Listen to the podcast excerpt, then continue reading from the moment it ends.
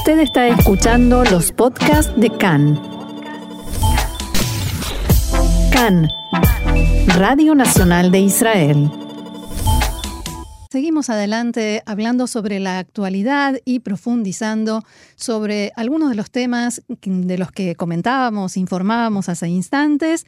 Y para eso ya está en línea con nosotros el señor Hernán Feldman, quien es presidente del Keren Kayemet Le Israel. Hernán, shalom y bienvenido una vez más acá en español. Hola Roxana, ya me subiste de cargo, tengo, soy vicepresidente. Ah, perdón, vicepresidente. bueno, con todo gusto.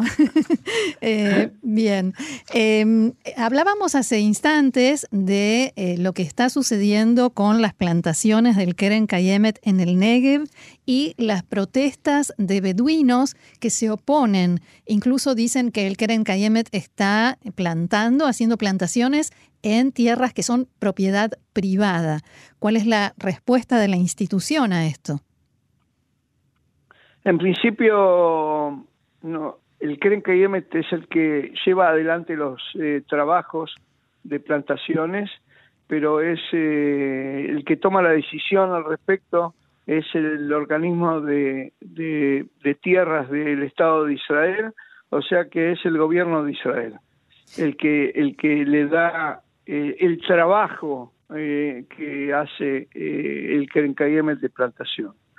Em, la decisión es una decisión del Estado de Israel y no del Keren Kayemet. pero señor Feldman, sí, La, la, pregunta es cuál es, claro, cuál es la posición del Keren Kayemet respecto de... de nosotros este ya llevamos adelante las plantaciones porque es parte primero de, del contrato que tenemos con el Estado de Israel en principio, pero en segundo término también porque estamos eh, convencidos de que eso es lo que se debe hacer en el terreno.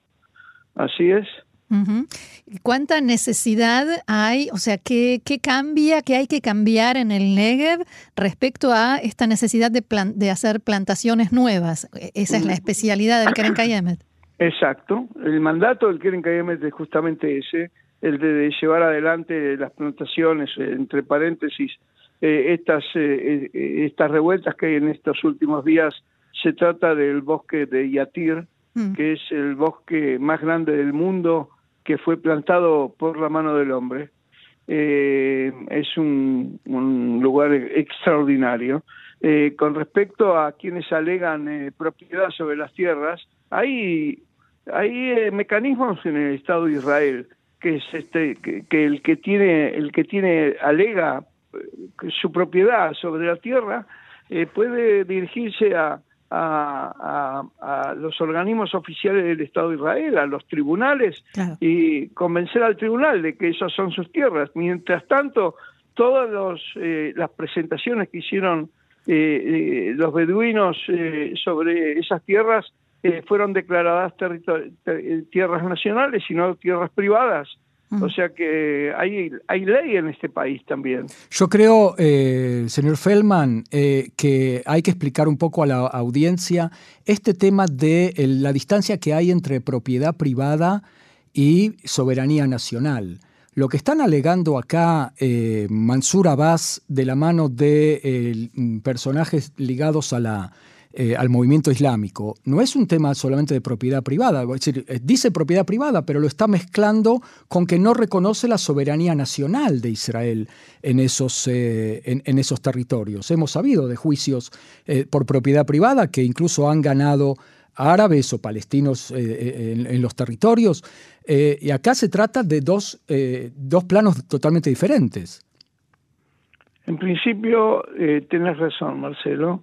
Eh, la, situación eh, es una situación eh, complicada, sin lugar a dudas, pero yo justamente no creo que en el caso de los beduinos tenga que ver con la soberanía nacional.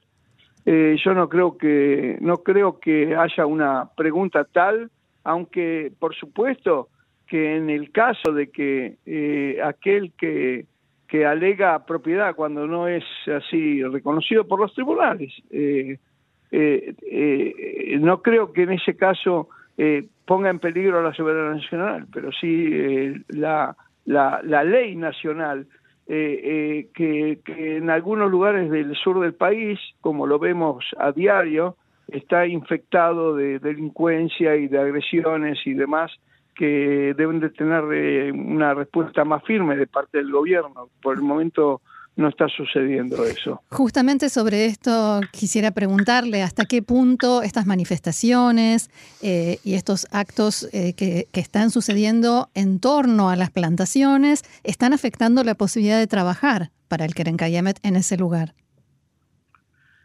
Nosotros, como de costumbre, en el tema este de plantaciones en el sur del país, eh, actuamos de acuerdo a la ley israelí. La ley israelí eh, eh, y las decisiones de plantaciones son tomadas por el gobierno. No, pero mi, pregunta es si, les están impidiendo trabajar, o sea, si lograron. Eh, otra vez, nosotros hoy hoy salimos a hacer las plantaciones acompañados por más de 300 policías. Mm.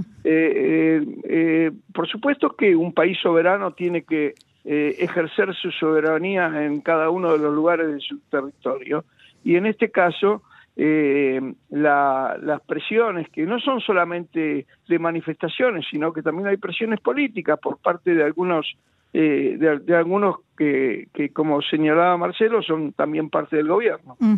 Eh, piensa que, piensa que puede haber una, eh, un retroceso quizás en la lucha que están teniendo las personas del sector beduino en Israel por reconocer sus poblados, es decir, plantear este enfrentamiento ligado a soberanía, que no es un tema beduino en general, sino que es un tema quizás árabe, quizás palestino, pero no los, los beduinos hasta ahora no han eh, no se han pronunciado respecto del tema de soberanía o de tratar de defender o tomar terrenos fiscales del Estado de Israel. ¿Puede afectar esto su, su, causa? El término, el término soberanía establece eh, varias, varios eh, marcos.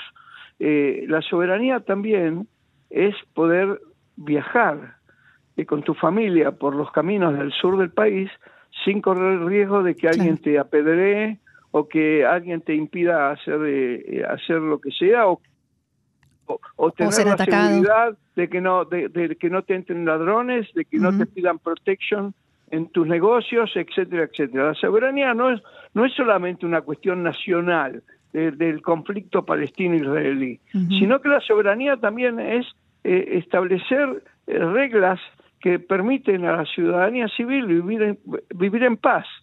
En este caso yo creo que los beduinos están equivocando el camino. Los beduinos fueron y, y, son en, en gran medida nuestros socios durante muchos años eh, pues, ejercieron en el ejército de Israel durante muchísimos años eh, eh, y, apoyaron al Estado de Israel. En los primeros años, los beduinos fueron de los más de los más fervientes defensores del Estado de Israel. Por eso, este sí, por eso yo preguntaba que, que si este, si estas protestas y con este tipo de discurso no les puede estar, no puede ser como dispararse en el pie de alguna manera. Claro, irles en contra. No, eh, miren, eh, lo que lo que sucede es que los beduinos están luchando por mantener un sistema de vida que ya eh, no, no, no, no, no está adecuado al, al, siglo XXI que nosotros estamos viviendo. El, los beduinos siguen insistiendo en vivir fuera de ciudades y demás, cuando Israel les ofrece la oportunidad de vivir en, el mundo moderno en el que Israel está y en el que todos queremos estar viviendo. Eh, eh, eh, tienen que acostumbrarse a, un tipo de, vida sedentaria y no nómade, en donde todos los desiertos y todos los lugares abiertos me pertenecen. yo creo que es importante de, también un cambio de mentalidad, que en, el, en este caso, en el caso de los beduinos, está eh, tomando mucho tiempo. Bien, señor Hernán Feldman, vicepresidente, ahora lo dije bien, del Keren Kayemet. La próxima vez esperemos poder eh, llamarlo para conversar sobre nuevos proyectos y toda la gran, la gran variedad y cantidad de actividades eh, que realiza el Keren Kayemet. Roxana, estamos cerca de tu Bishvat y es un buen momento para festejar. Exacto, exacto. Volveremos a estar en contacto entonces. Muchísimas gracias. Muchas gracias. Shalom. Adiós. Shalom.